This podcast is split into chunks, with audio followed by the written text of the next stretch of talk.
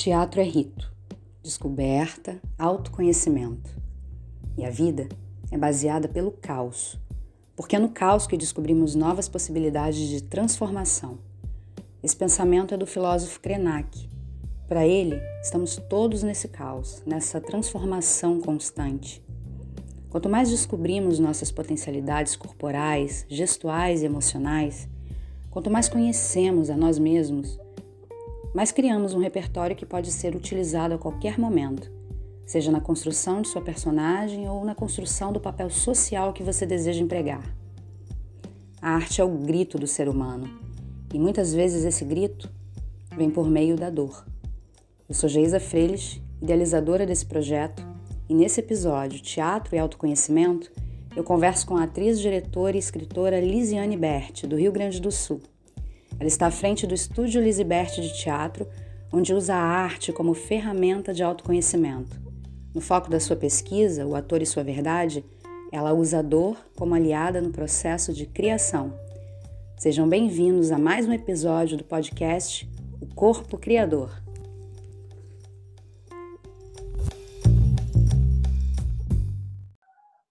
Então, bem-vinda, Lisiane Berti. Bem-vinda, bem-vinda. Melhor, muito obrigada, né, pela, pelo convite. Estou bem feliz de estar aqui, podendo falar um pouquinho do meu trabalho, né, contigo, que é uma pessoa que também conhece bastante, participou de certa forma aí de algumas coisas. Então, tomara que a gente consiga também uh, tramitar aí por outros caminhos, né, usando essa questão do ator e sua verdade, da dor como aliada, enfim, vamos ver o que acontece. Então, é isso mesmo. A gente se conheceu, inclusive, pela internet, por causa do teatro, por causa dessa linha de pesquisa, talvez, do teatro do autoconhecimento. Quando eu fui morar em Gramado, a gente acabou se conectando. É, eu resolvi jogar no Google teatro, autoconhecimento. Eu nem sabia que eu fazia isso, acho que foi meio intuitivo. E acabei te encontrando, e, e a gente vai vendo no caminho que a gente tem os nossos grupos, né? De trabalho, de pesquisa, de pensamento. E a tua pesquisa, o teu trabalho é muito voltado para a questão do autoconhecimento. O teu teatro, na minha opinião, ele está bem voltado para essa essência do artista e do ser humano também. Você faz uhum. o que eu uhum. chamo de lapidação, de desconstrução, que acaba se encontrando de alguma forma com o criador. Então, eu queria que você falasse um pouco do Ator e Sua Verdade, desse trabalho que você usa a dor como aliada no processo de criação, como que é isso tudo? Bom, a ator e sua verdade. Tudo começou, assim, bem resumidamente, em 2010. Eu tenho uma companhia aqui desde 1994, em Canela. Então, essa companhia começou com um grupo de amigos que eu trabalhava, enfim, amigos de muitos anos. E 2010 foi um ano, assim, bem marcante na minha vida. Acho que foi uma das primeiras vezes que eu entrei em contato com uma situação muito complicada e que eu me vi cheia de pontinhos de interrogação, porque essas pessoas com quem eu trabalhava, nós tínhamos vários espetáculos, direção aqui, tá, tá, tá. E aí eu fiz uma reunião para a gente ver o que faria no próximo ano. Isso foi finalzinho de 2010, início de 2011. E eles disseram: Olha, Lise, a gente quer cumprir a agenda contigo, mas a gente está com outros projetos, a gente vai para São Paulo e, enfim, a gente quer cumprir a agenda. Eu achei aquilo tão estranho, né? Cumprir a agenda? Como assim? A gente estava no momento, né? Mas ok. Tá, beleza. Então, ano que vem a gente cumpre as agendas, mas já sei que não posso contar com vocês em novos trabalhos. Beleza. Para minha surpresa, depois dessa reunião, eu recebi um e-mail deles, uh, de, né, destas pessoas, que hoje, sem hipocrisia nenhuma, sou muito grata, mas naquele momento foi horrível, me dizendo assim, Lizzie, a gente não quer mais trabalhar contigo, a gente não quer mais o nosso nome atrelado a ti, porque tu tem uma energia ruim e a gente não quer o nosso nome contigo. Isso, assim, foram três e-mails característicos na época. Eu, oi? Como assim? Se as pessoas que são minhas amigas de infância trabalham comigo, estão me dizendo que a minha energia é ruim, para tudo, socorro, eu devo, né? E aí eu entrei na minha grande primeira crise, porque eu comecei a me questionar, tá, mas peraí, que trabalho é esse que eu tô fazendo? Que energia é essa? Né? Se todos foram embora, estão fazendo projetos em São Paulo, não, enfim, o que que tá rolando? E a primeira pergunta que eu fiz foi, Lisibert, qual é a tua verdade? que, que tu quer para a tua vida? Que teatro tu quer fazer? E aí eu comecei a me questionar e me dei conta que há muito tempo eu vinha trazendo nas costas e alimentando os sonhos dos outros. E os meus sonhos ficavam sempre para segundo plano. A Liz escrevia, a Liz dirigia, a Liz produzia. Liz, o que nós vamos fazer hoje? Liz, qual é o projeto do mês? Liz, não sei o quê. E o okay, que? Eu fazia isso porque eu curtia, eram pessoas muito queridas, gostava, mas. E aí eu chorei compulsivamente. Foi a primeira vez na minha vida que eu pensei em parar realmente fazer teatro. Tipo, cara, deu, né? Se a pessoa, imagina, amigos de infância te dizem que tua energia é horrorosa, eles te conhecem, eles devem, né? Enfim, e aí veio essa primeira pergunta, ator e sua verdade, e eu comecei a me dar conta que eu estava fazendo muito teatro por entretenimento, porque aqui na né, Canela, Gramada, essa coisa Natal, da Páscoa, e eu disse, tá, mas não é isso, não é isso que eu quero para minha vida, não é isso, então eu vou parar, vou parar tudo. E aí eu decidi fazer o primeiro intensivo, que foi em 2011, o Ator e Sua Verdade. Muito assim, não quero mais representar, eu quero apresentar. E eu buscando a minha verdade, eu disse, vou fazer um, um trabalho aí, vamos ver o que vai acontecer. E aí surgiram as primeiras ideias. Aí também fui buscar autores, né, pessoas que pensavam nessa questão das emoções, porque quando a gente busca um processo criativo, ele vem né, da questão, existe a questão corpo que se manifesta, existe a questão palavra, da voz, mas sobretudo das emoções, que é o primeiro mergulho. E eu sempre me dei conta que essas coisas que eu queria para minha vida, eu sempre mergulhava muito em mim nessas questões mais profundas. E não era todo mundo que gostava de fazer isso. As pessoas queriam uma coisa imediatista, assim, e isso me incomodava também, porque eu não queria isso né? Ai, eu queria, ai, eu queria laboratórios, movimentos, né? Enfim.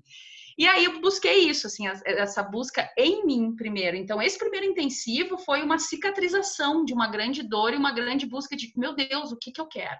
E, bum, primeiro Ator e Sua Verdade, 2010, janeiro, 10 pessoas foram fazer o intensivo comigo, pessoas de 18 e eu tive um casal que tinha 70 anos e eles não faziam teatro. E foi uma catarse, foi uma coisa louca, absurda, e eu escrevi lá, enfim, a proposta era essa, não era representar, era apresentar. Primeiro eu preciso mostrar quem eu sou. Né, para depois poder criar qualquer outra coisa. Porque se eu tiver a, né, o meu equilíbrio de emoções, se eu souber trabalhar minhas emoções, e aí começou a seguir. Então, Ator e Sua Verdade, desde 2010, ele acontece sempre em janeiro, em uma semana, nunca no mesmo lugar. Cada ano é um lugar diferente com pessoas diferentes. E quando eu comecei, eu achei que eu ia trabalhar isso só no teatro. E para minha surpresa, começaram a se abrir, né? E começaram outras pessoas a virem, justamente porque tem a questão do autoconhecimento.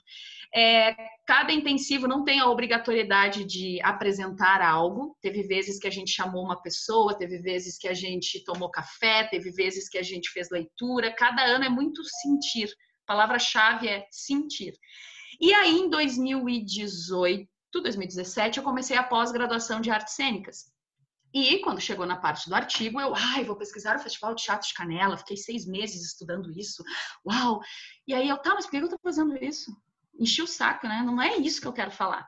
E aí uma pessoa aqui de Canela, a Sabrina Cirone, que é uma, uh, enfim, ela trabalha em várias questões, agora esqueci a função dela, mas logo eu lembro, Nossa, Sabrina, me perdoe, me convidou para um bate-papo do Escutarte, para falar sobre alguma coisa que eu queria falar. Eu disse, cara, eu vou falar sobre a dor como aliada nos processos criativos, porque aí aconteceram outras situações ao longo do tempo na minha vida, onde a dor foi, essa foi a primeira dor de 2010, né? A perda de pessoas, a perda, entre aspas, de pessoas queridas e eu me dei conta que eu tinha que trabalhar sozinha, que eu tinha que seguir o meu caminho, que era eu, Lisibert, tanto é que eu mudei o nome do meu grupo, que era Grupo Artigos, e passou a ser Companhia Lisibert, e aí algumas pessoas me dizem assim, ai, nossa, tudo tem teu nome, Companhia Lisibert, tudo Lisibert, isso é o quê? Egocentrismo? Eu disse, não, meu bem, eu tive que mudar o nome, porque senão eu acho que iam me processar, inclusive. E aí eu também mudei o nome, porque não, eu vou me apropriar de quem eu sou do meu nome, que é tudo que eu tenho, das minhas ideias. Então é muito nessa questão. E aí veio 2018 a dor como aliada e isso começou a se expandir de uma forma que eu fui para no Peru dando uma oficina para estudantes numa universidade, começou a entrar nas, nas empresas. E aí as pessoas me perguntam, tá, mas só trabalha com a dor como aliada? Não pode ter alegria como aliada em processo criativo? Existem várias aliadas em processos criativos. Eu escolhi trabalhar com a dor, porque antes de fazer isso, eu tive que trabalhar as minhas dores. Então, 2015 eu montei, 2000 14 eu montei um monólogo, o primeiro, que foi o Cartas de Além Mar, inspirado nessa preparação de Ator e Sua Verdade, onde a história conhecia, né? A história que eu escolhi era uma história quase que estava rolando na minha vida também. E aí aconteceram outras situações que daria assim mais 20 horas, né, de, de, gravações, mas acho que o que importa é isso. Ator e Sua Verdade nasceu disso, então, de uma situação chave em 2010 e a busca da minha verdade enquanto diretora, enquanto atriz. Tanto é que eu saí muito desse fluxo de teatro, entretenimento, e aí eu percebi que o meu trabalho mudou muito, ele amadureceu muito, ele foi para uma linha mais de pesquisa, mais profunda, e todas as vezes até hoje que eu sigo as minhas ideias, inclusive agora na quarentena, elas fluem. Sempre que eu sigo a minha intuição, que eu acho, que eu sinto, elas fluem. Toda vez que eu vou atrás e faço trabalhos para os outros, para o que os outros querem, eu percebo que eu não é isso. Vai rolar livro. Eu já comecei, inclusive ele está atrasado. São esses 10 anos de estudos das pessoas que passaram, das alternâncias, dos erros e acertos, porque teve erro também, óbvio que sim. Mas acho que é isso. É praticamente um método que você criou, um método de pesquisa, né? De, de aplicar um, uma oficina. É. E o corpo, corpo, desse caso, ele acaba sendo um instrumento bastante emocional no centro da tua proposta, né? Exatamente. E sempre parte desse princípio também na minha pesquisa de que nós somos além do físico e o uhum. corpo é um instrumento do artista. Como isso pode ajudar na construção dele, das suas personagens, independente de ser ator, é, como isso também pode ajudar outras pessoas. É como ator, assim, pegando as questões de métodos, uh, existem vários, né? De ah, eu deixo quem eu sou de lado, foco aqui, trabalho emoção, não trabalho emoção, vou para o corpo físico, né? Existem vários que a gente não, acho que não, não é o caso aqui. Pensando no que a gente aprende aí, entra a questão da empresa, eu escuto professor, eu sempre escuto muito assim, ah, quando eu tenho um problema, deixa o problema de lado, porque agora tu precisa trabalhar. Isso é uma grande mentira, é uma grande hipocrisia quase. Eu acreditei nisso durante muito tempo não tem como tu deixar o problema de lado. Ele tá ali contigo. Tu pode até fingir ou trabalhar de certa forma as tuas emoções para ir lá fazer o que tu precisa, mas tu tem que resolver, porque se tu não resolve, ele aumenta e vai te fazer adoecer. Então a questão da emoção, do corpo, a emoção se ela não é bem trabalhada ou quando ela está a mil e maravilhoso, ela vai para o nosso corpo. Pegamos hoje, Dia dos Namorados, quem está apaixonado, muda, o semblante muda, o corpo muda, existe um relaxamento, o olhar é diferente, né? E Aí pegamos uma pessoa que perdeu alguém, o peso do mundo, a dor, o sofrimento, conversa com as pessoas que ficaram isoladas. Olha o momento que a gente está vivendo. Nunca precisou se falar tanto de arte e de emoção, porque as pessoas estão surtadas. Primeiro com medo, depois, né, essa coisa de não saber o que acontece. Tem gente adoecendo, voltando a ter depressão, que já tinha trabalhado isso. Por quê? Porque as pessoas vão empurrando as emoções com a barriga e fingindo que tá tudo bem e não tá. E aí o nosso corpo é o primeiro sinal. É preciso trabalhar isso. E em cena a mesma coisa. Então eu também tenho que pensar na minha emoção, qual é a emoção do meu personagem, como é que eu chego nisso, eu deixo a pessoa de lado, enfim. E é um processo muito doido, porque eu sempre acredito que cada personagem que tu recebe, cada texto que cai na tua mão, não é por acaso. Tem sempre aquele autor sempre tem alguma coisa para te falar. Aquele personagem naquele momento sempre tem alguma coisa para te dizer. Não é à toa que ele caiu na tua mão. Se tu souber prestar atenção, né? E aí entra a questão do não ir para o entretenimento. É mais profundo. Não estou dizendo que eu sou contra. Se eu tiver que fazer uma bolachinha lá no Natal, feliz da vida, sei lá, volta a fazer, entendeu? Não é essa a questão. É a questão é o que eu escolhi fazer que é diferente. Mas até, então, eu... até para te fazer a bolachinha, todo esse teu processo vai te dar uma outra bolachinha, não é? Exato, porque não é entrar lá, botar roupinha de bolachinha e dar tchau. É mais, né? Se eu quiser fazer o plus, a diferença é isso. Eu posso ir lá vestir e fazer de qualquer jeito. Tem um bando de gente que fica aqui nas ruas Canela Gramada, acenando com uma roupa horrorosa e fazendo divulgação, e ninguém para. Desculpa aí, né? Enfim, mas é o que eu, que eu acho. Outra coisa é quando tu cria, tu dá alma para as coisas que tu faz. E não precisa ser ator para isso. Eu posso escrever muito bem, eu posso limpar a casa muito bem e amar fazer isso. E tá tudo certo. Então a gente precisa trabalhar as nossas emoções. Eu não acredito em controle emocional. E aí entra a questão da criança. Eu acho que a gente precisa extravasar algumas emoções às vezes. Que aí também na dor como aliada, eu descobri esse processo. Foi muito legal ter feito um artigo científico, porque a minha orientadora me fez né, me posicionar de fora, analisar tudo isso e dizer, bom, Lise, se alguém ler o teu material que não tenha nada a ver com teatro, como é que ele vai entender essa questão da dor como aliada em processo de criação? Aí entra a, a, as fases mesmo. Primeira fase, eu preciso entender que dor eu estou sentindo. é uma dor física, é uma dor emocional, e aí tem tudo a ver com a quarentena. É uma dor de alma, uma dor de cabeça. O que, que eu tô sentindo? Tô irritada. Tô... O que, que eu tô sentindo neste momento? Beleza, descobri que eu estou muito irritada. No meu caso, eu tive fases de ansiedade muito grande agora, na pandemia. Beleza. Segundo momento, vou elevar ao máximo essa minha dor. Então, eu tô irritada, vou sair socando a almofada, vou trabalhar essa raiva para ela vir com tudo, que é o que a criança faz. Quando ela tá com raiva, ela explode e daqui a pouco ela tá tudo certo, né? E eu falo porque eu já fui prof e eu tenho uma menininha aqui de 5 anos surtadinha ao cubo que tu conhece e que ela exorciza as coisas, né? As crianças são assim, elas estão felizes, elas estão felizes, estão tristes, elas falam, estão com raiva, falam, e nós adultos fomos sendo né, trabalhados a maquiar as coisas.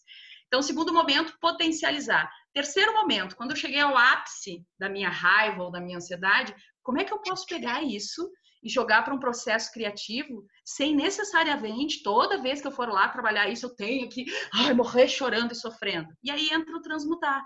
É quando eu consigo entender o meu processo, beleza, agora eu vou lá e ativo isso. Mas eu não preciso sofrer para ativar, porque eu já sofri lá atrás, já entendi. Então agora é processo criativo, que é o que aconteceu no Cartas de Alemar, enfim, entre outras coisas, né?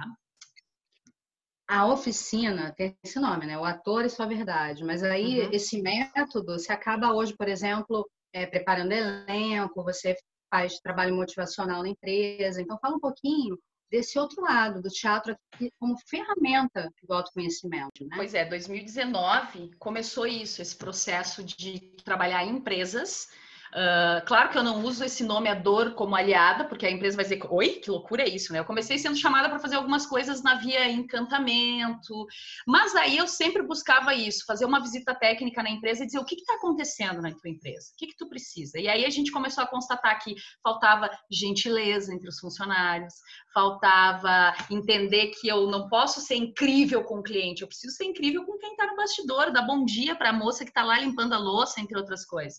E aí a gente começou a trabalhar as emoções dessas pessoas. Eu não posso, ah, eu vim de casa, estou super estressado, mas agora eu venho aqui para o meu trabalho, deleto tudo e vou lá fazer minha função. Não, tu não é um número, é um ser humano, tem emoção, vamos começar a entender as emoções das pessoas.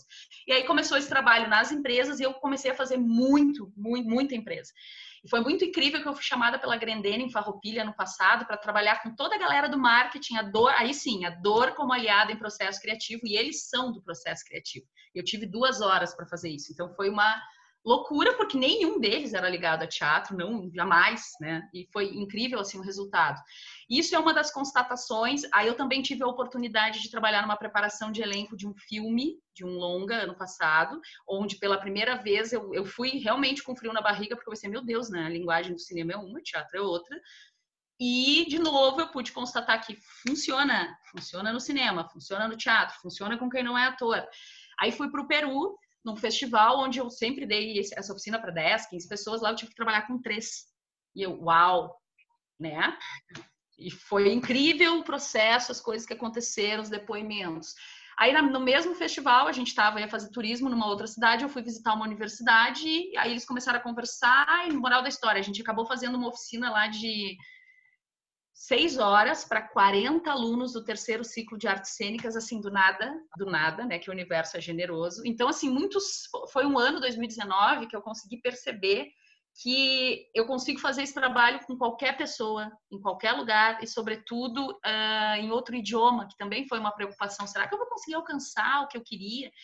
E em 2020, antes da pandemia, eu consegui o sonho de consumo do Ator Isso é Verdade, que era fazer um final de semana, de sexta a domingo, num lugar totalmente natureza, onde as pessoas realmente ficassem isoladas lá. A internet, assim, tinha, mas em último caso, elas chegaram na sexta, alimentação, hospedagem, todo o curso lá e só saíram no domingo. Foi o auge orgasmático da louca, da, do, do, surto psicótico total. Foi incrível, foi assim, e, e tanto é que eu já fechei para os outros anos e tinha fechado para fazer um agora em julho. Então, em função da pandemia, não vai rolar. Mas é o lugar ideal. Tem a sala específica para isso, aí tem o alojamento, tinha cachoeira, enfim. Gente, e aí eu tive 18 pessoas também de outras cidades, foi incrível, assim, é algo assustadoramente incrível. E continuo, estava fazendo esse trabalho antes da pandemia de atendimento em empresas. E eu sempre falo muito quando me procuram, eu não não me procurem para fazer vender a tua empresa, porque eu não sei nem vender meus ingressos. Eu gosto de trabalhar com gente, com pessoas. Eu vim aqui para trabalhar com material humano e vou usar o teatro como ferramenta porque é o que eu sei usar. Não é que vocês vão fazer teatrinho, porque tem isso, né? Ah, lá vem a louca do teatro, agora a gente vai ter que fazer o quê? Vai ter que não sei o quê, deve ser calma, gente. Então eu fui chamada em hotéis para trabalhar com equipes, uh, outras equipes que nem têm ligado, ligação com entretenimento, tipo cervejaria, funcionários, guias turísticos, e começou a, a abrir assim um leque, mas sempre uh, focada nisso. Eu vou lá, faço uma visita, converso com a pessoa, quais são as, né, as constatações, o que, que tu quer trabalhar com a tua equipe, o que está acontecendo? Aí eu vou lá, infiltrada, finjo que sou alguém, né, um turista, sei lá, qualquer coisa, e aí depois eu faço um trabalho específico mas sempre nisso, emoção em primeiro lugar. E acho que agora, depois da. Acho não, tenho certeza, depois da pandemia, imagina tudo que essas pessoas passaram, né? O surto do vírus, a questão de, de ficar em casa, de perder emprego, ou até ter que voltar para sua empresa, mas não vai ser a mesma coisa. E as pessoas estão emocionalmente em frangalhos. Todo mundo, em algum momento, surtou e sofreu, e chorou, e se descabelou, e pensou nos seus boletos, nas suas contas, na sua família, né? na vida. Então, assim, não vai poder, vamos só encaixar e voltar ao normal, porque não vai ser normal. A gente vai ter que trabalhar o emocional dessas criaturas, inclusive o nosso, né? É, a gente precisa estar bem para né? aguentar essa energia, né? Vocês verem também como que não é, não é nada fácil montar personagem, tá vendo? Não é só a gente decorar texto, não. A gente também não. passa por todo esse processo enquanto ator. E aí, quem são suas referências? Quem te inspira? Autores, mestres, pessoas do teatro? que você se baseou? Bom, eu tenho assim como inspiração uh, Pina Bausch, para mim é um, é um, eu adorava ela já antes, eu uso muito ela, sempre, sempre nessa coisa do foco do trabalho dela, do diferencial. Eu gosto bastante do Peter Brook atualmente, assim, a nível de, de teatro. Uh, usei muito a Olga Ostrover que é a Faia Ostrover, que fala dos processos criativos. Então, também essa linha de, de processos, né, de abertura de processo criativo. E eu tive, na verdade, tudo começou quando eu fui fazer um curso em São Paulo, lá no Luiz Lois, com a. Esqueci o nome dela agora, que ela já faleceu, inclusive. E daqui a pouco eu lembro ali, a gente coloca o nome dela de volta. E ela estava com câncer e ela tinha um espetáculo chamado Risco de Vida. E eu fui fazer uma oficina com ela. Eu não, não sabia nada dela. Na verdade, eu fui porque a referência era Luiz Lois lá, enfim, vou fazer o curso com ela. E eu lembro que foi um curso que eu chorei do início ao fim, foi uma coisa profunda para mim, profunda. Ela falava muito da dramaturgia do desejo, é, sobre tudo que tu precisa tá dentro do teu corpo. Né? O teu corpo é uma referência, o teu corpo tem uma história que é diferente da minha história, então o que funciona para ti não vai funcionar para ti. A tua emoção é uma, a minha é outra, né? E a gente tem uma, sei lá, no teatro, principalmente na coisa da televisão, é tudo muito estético, é tudo muito imagem e não adianta porque são coisas diferentes, enfim. Uh, e ela foi assim uma grande referência porque depois eu quis trazer ela para a maratona de monólogos e ela sempre me orientou, que aí eu comecei a fazer preparação de elenco e eu não sabia por onde começar a fazer isso, nunca tinha feito isso na vida. E eu ia lá e, né, meu Deus, não é Sandra o nome dela, Suzana, talvez, enfim, mas eu vou, vou lembrar. Ela era do, do e ela acabou falecendo quando eu ia trazer ela para cá. Ah. Foi quando eu conheci o Vini Piedade também. Inclusive foi nessa época, isso foi 2010. Olha bem, eu fui fazer o curso com ela, com uma das pessoas que depois disse que não queria mais trabalhar comigo. Olha que incrível, né? Uh, e hoje, essas pessoas lá de 2010, todas elas voltaram para cá, a gente conversou, cada um seguiu seu caminho. Hoje eu entendo que essa quebra foi necessária, que não tinha nada errado, eles foram seguir os sonhos deles. Claro que a forma como eles fizeram, e eles vieram e conversaram comigo, é, a gente foi meio cruel, porque, ok, a gente erra, a gente, né? E eu uso muito isso como referência. As pessoas, nossa, tu fala disso? Sim, eu falo disso. Eu não tenho nenhum problema de falar disso, porque isso me tornou um ser humano melhor, né? Eu peguei uma merda muito grande, ao invés de ir lá pro fundo do poço e ficar, ah, estou morrendo. Sempre digo isso nos cursos. Meu fundo do poço tem uma mola, eu vou lá e plum, e volto. Então, vamos pegar essa merda e fazer adubo, né? Vamos criar alguma coisa com isso. É como agora na quarentena. Tu vai ficar isolado, sofrer, se descabelar e esperar o dia de amanhã, ou que, que tu vai fazer com isso? Vamos tentar tirar algum proveito disso. Eu comecei a entender um monte de coisa de tecnologias, né, repensar meus cursos, entender que eu não tenho controle de nada. Eu achava que eu super controlava o mundo, eu não tenho controle nenhum de nada. O dia é hoje, é agora, amanhã eu não sei o que vai acontecer. Então é muito isso, e é isso que tu falou é muito, muito verdadeiro. Ser ator, gente, eu escuto muito assim, ai, meu filho conta piadas maravilhosas, acho que ele devia ser ator. Ai, minha filha é linda, ela tinha que ir pra Globo. Eu disse, bom, então você tá falando com a pessoa errada, que não sou eu, porque eu não, não, não é minha linha. Ai, nossa, eu disse, não, mas é verdade, sabe? Não é?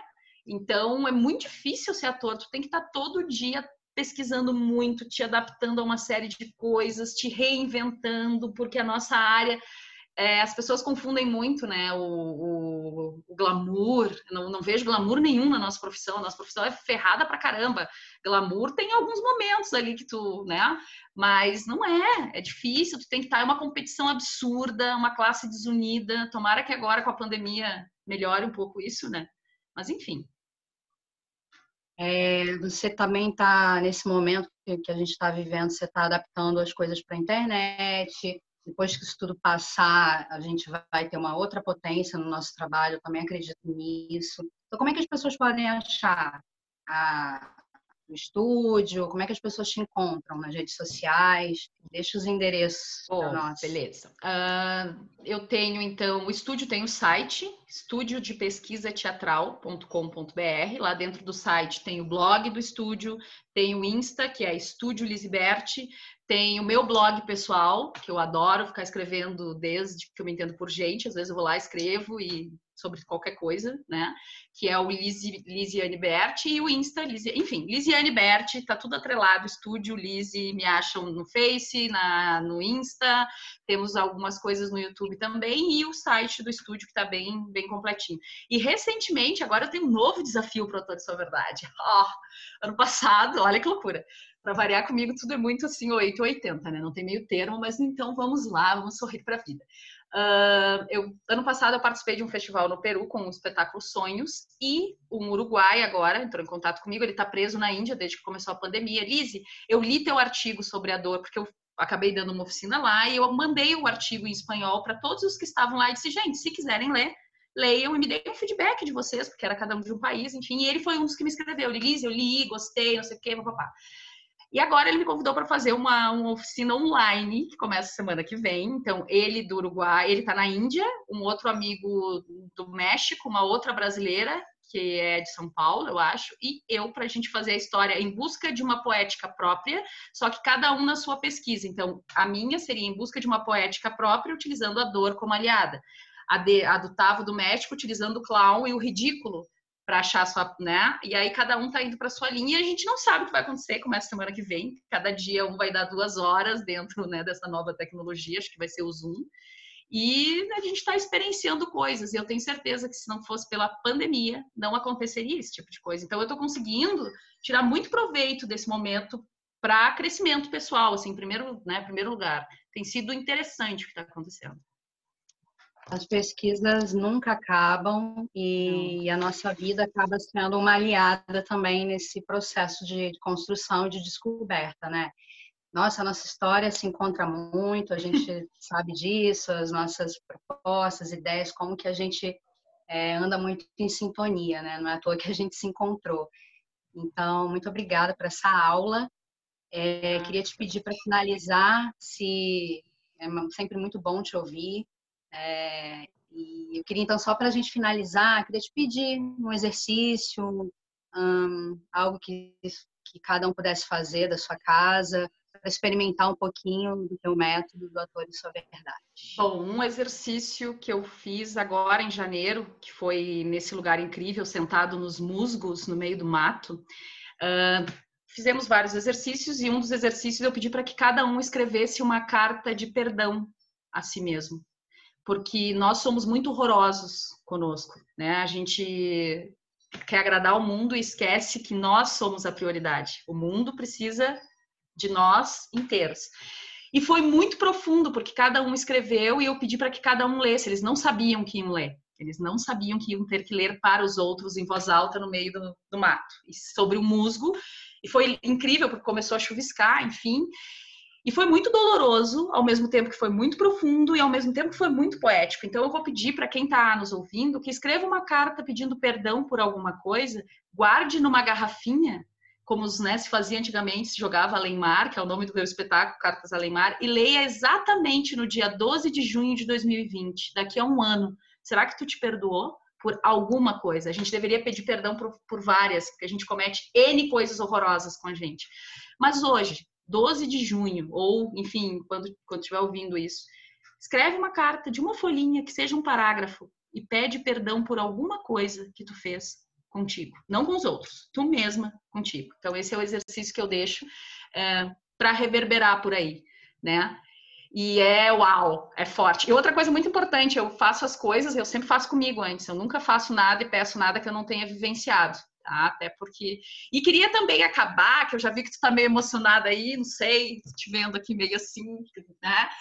Uh, tem um autor, o Peru tem muito a ver no meu caminho e na minha pesquisa, até porque eu tenho uma filha lá com um peruano, que foi diretor de um espetáculo. Então, o Peru ele entrou na minha vida em 2010, num festival. Depois eu acabei conhecendo o pai de Helena e eu sempre retorno ao Peru, é impressionante. Assim, já tive umas oito vezes lá e eu só tenho coisas incríveis que aconteceram na minha vida. Então, para mim, é o meu segundo país de coração.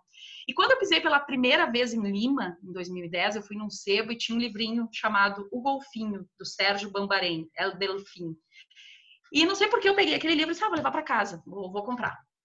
E é um golfinho que não se adapta ao, ao, mar, ele quer conhecer as ondas, ele quer ir muito além. E os outros golfinhos dizem, não, tu precisa, tu não pode fazer isso, porque todo mundo está acostumado a ficar aqui. Uh, né? E ele diz o seguinte, para encerrar. Uh, chega um momento na sua vida que a única coisa que você pode fazer é seguir o seu caminho. Então é isso, essa é a frase que está lá no meu Face e é isso que eu tenho feito a vida desde 2010. Chegou um momento na minha vida que a única coisa que eu podia fazer é seguir meu caminho. Doloroso sim, difícil sim, mas com uma base. Então quando eu olho para trás eu respiro aliviada porque, cara, tá tudo certo. Não tô puxando tapete de ninguém, tô fazendo o que eu acredito, acredito e me faz feliz e eu vejo que faz as outras pessoas felizes. É isso. Essa é a arte que eu proponho, então, a minha aliada nos meus processos criativos. Obrigada, Lise. Então acompanhe mais histórias criadoras e inspiradoras nos próximos podcasts do Corpo Criador. Até a próxima. Muito obrigada. Beijo.